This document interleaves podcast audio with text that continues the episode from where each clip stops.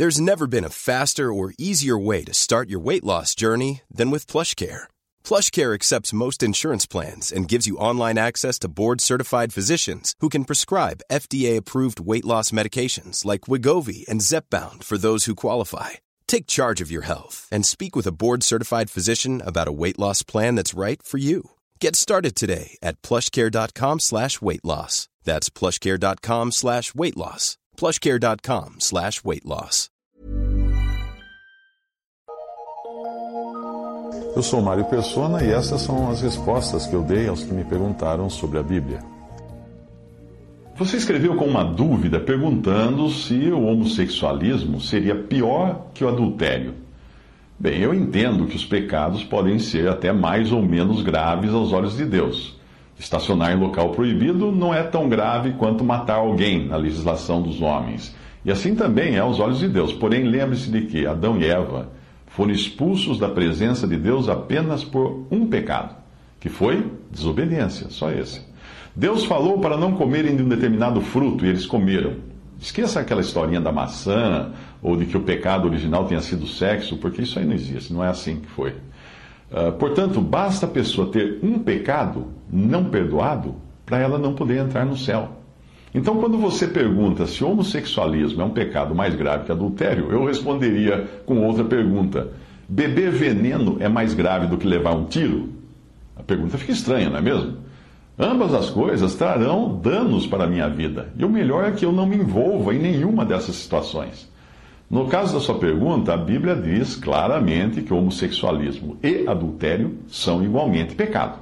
Apesar de hoje a mídia achar coisas banais, tanto é que dificilmente você encontra alguma novela que não tem adultério. Ambos, tanto o adultério quanto o homossexualismo, destroem a ordem que Deus deu em relação ao sexo. Em Gênesis 2,24, quando Deus disse, eh, quando o Senhor Jesus fala, né? Uh, Portanto, deixará o homem seu pai e sua mãe, apegar-se à sua mulher, e serão ambos uma, uma carne. Essa é a ordem que Deus colocou. Um homem e uma mulher se juntam no, no matrimônio e são uma carne. Esta é a única relação sexual que Deus admite. Um homem e uma mulher em um relacionamento permanente que nós chamamos de matrimônio, o qual é também uma figura de Cristo e a igreja, que é a noiva do Cordeiro que vai ser a esposa do cordeiro. Qualquer outra união que não seja essa do matrimônio, um homem e uma mulher, é considerada uma abominação na palavra de Deus e está em direta desobediência à ordem de Deus. Se é que você está interessado em saber o que a Bíblia diz sobre o assunto. Nem homem com homem, mulher com mulher, homens ou mulheres com animais, ou homem e mulher fora do matrimônio, nada disso. A ordem é muito clara por Deus. Levítico 18, 22 diz: com homem não te deitarás como se fosse mulher, abominação é. E Êxodo 20, 14 diz: Não adulterarás. Levítico 18, 23 diz: Não te deitarás com um animal para te contaminares com ele, nem a mulher se porá perante um animal para juntar-se com ele. Confusão é. Romanos 1, 26 a 27. Por isso Deus os abandonou as paixões infames, porque até as suas mulheres mudaram o uso natural no contrário à natureza, e semelhantemente também os homens, deixando o uso natural da mulher, se inflamaram em sua sensualidade uns para com os outros, homens com homens, cometendo torpeza e recebendo em si mesmos a recompensa que convinha ao seu erro. 1 Coríntios 6,10 Não erreis nem os devassos, nem os idólatras, nem os adúlteros, nem os efeminados, nem os sodomitas, nem os ladrões, nem os avarentos, nem os bêbados, nem os maldizentes, nem os roubadores herdarão o reino de Deus. Quando você diz que é tentado e que não consegue se controlar, desculpe a franqueza, mas isso é conversa para boi dormir. Se você estivesse falando que não consegue controlar o seu gênio na hora que dá um tapa em alguém durante uma discussão, ou não consegue controlar sua boca e solta um palavrão quando é fechado num tran no trânsito, eu até acreditaria. Porque um acesso de raiva é uma coisa tão imediata, né, que chega até a ser incontrolável muitas vezes. É o velho homem nos pegando de surpresa e colocando as asinhas de fora. Coisas assim também acontecem com um convertido a Cristo, mas sempre seguidas até do remorso, do arrependimento. Acontece comigo também.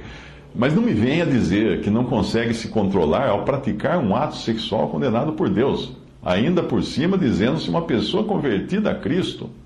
O seu argumento, se o seu argumento de não ser capaz de, de se controlar fosse válido, então qualquer homem poderia, qualquer homem hétero, poderia pular em cima de uma mulher na rua para satisfazer os seus desejos sexuais com a mesma rapidez que dá um tapa, um diz um palavrão, não acesso de raiva. E podia alegar, eu não consigo me controlar, eu tenho que agarrar aquela mulher na rua. Mas não é assim que acontece. Qualquer pecado de cunho sexual, seja ele fornicação, adultério ou homossexualismo, exige uma premeditação exige que você se encontre com um parceiro, que você gaste tempo na sedução mútua eh, até você chegar à consumação do ato sexual, que não vai ser no meio da rua. Ser tentado é uma coisa, e às vezes a nossa mente é pega de surpresa por uma tentação. Mas entre ser tentado, e matar, ser tentado a matar alguém e cometer um crime existe uma certa distância. A menos que nós estejamos falando de animais, animais brutos e irracionais que não podem ser contidos a menos que estejam enjaulados ou presos numa coleira. A primeira coisa que se exige de uma pessoa educada e civilizada é que tenha autocontrole, uh, seja ela convertida a Cristo ou não. Imagine que confusão seria na nossa sociedade se nós não conseguíssemos nos controlar, se ficasse tudo aberto, cada um faz o que quer. Sentiu vontade, faz, não importa com quem. Nós atropelaríamos então quem atravessasse na frente do nosso carro, ah, porque eu não consegui me controlar, eu quis atropelar ele. Nós mataríamos o chefe a pancadas, porque não conseguimos nos controlar depois da bronca que ele nos deu. Ou nós comeríamos e beberíamos até morrer, porque não conseguimos nos controlar numa festa do tipo boca livre.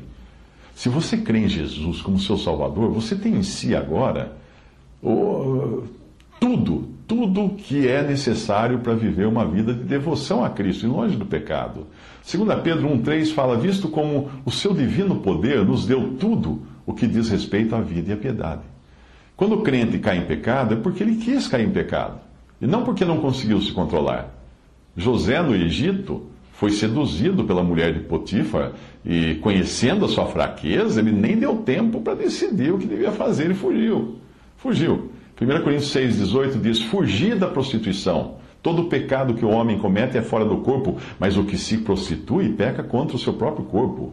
1 Pedro 4, de 1 a 5, Ora, pois, já que Cristo padeceu por nós na carne, armai-vos também com este pensamento, que aquele que padeceu na carne já cessou do pecado, para que no tempo que vos resta na carne, não vivais mais segundo a concupiscência dos homens, mas segundo a vontade de Deus porque é bastante que no tempo passado da vida fizéssemos a vontade dos gentios, andando em dissoluções, concupiscências, borrachices, uh, glutonarias, bebedices, abomináveis idolatrias, e acho estranho não correres com eles no mesmo desenfreamento de dissolução, blasfemando de vós, os quais hão de dar conta ao que está preparado para julgar os vivos e os mortos. Esse é o versículo até aí. Comece a olhar para o pecado como se você olhasse para uma cascavel na porta da sua casa. Esta é uma visão bíblica do assunto e foi Deus quem pôs a questão deste modo para Caim. Em Gênesis 4, 7, Deus diz a Caim: Se bem fizeres, não é certo que serás aceito, e se não fizeres bem, o pecado jaz à porta, e sobre ti será o seu desejo, mas sobre ele deves dominar. O que você faz quando sabe que existe uma cascavel deitada na porta da sua casa? Você brinca com ela? Você vai tentar pegá-la pelo rabo? Você tenta começar um diálogo com ela? Você abre a porta para ela entrar? De jeito nenhum, de maneira nenhuma. Você procura passar o mais longe possível dela, para evitá-la a todo custo. Se for preciso, você nunca mais usará aquela porta, porque se o ninho dela for ali, você vai, vai começar a sair pela janela da casa. Distância do pecado é o que você precisa. Se você fala que não consegue resistir, tem que se manter longe. Distância de pessoas, de coisas, de imagens, de filmes, de sites, de novelas.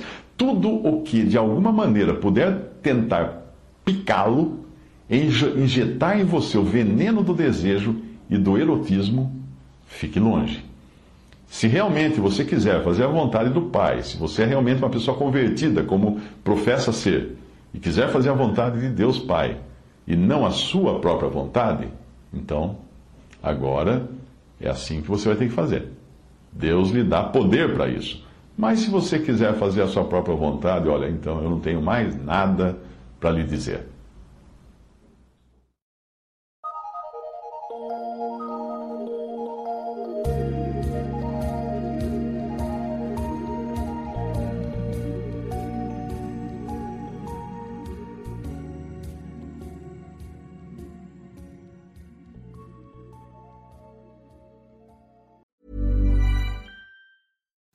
Imagine the softest sheets you've ever felt. Now imagine them getting even softer over time. That's what you'll feel with Bowl and Branch's organic cotton sheets. In a recent customer survey, 96% replied that Bowl and Branch sheets get softer with every wash. Start getting your best night's sleep in these sheets that get softer and softer for years to come. Try their sheets with a 30-night guarantee. Plus, get 15% off your first order at bowlandbranch.com. Code BUTTERY. Exclusions apply. See site for details.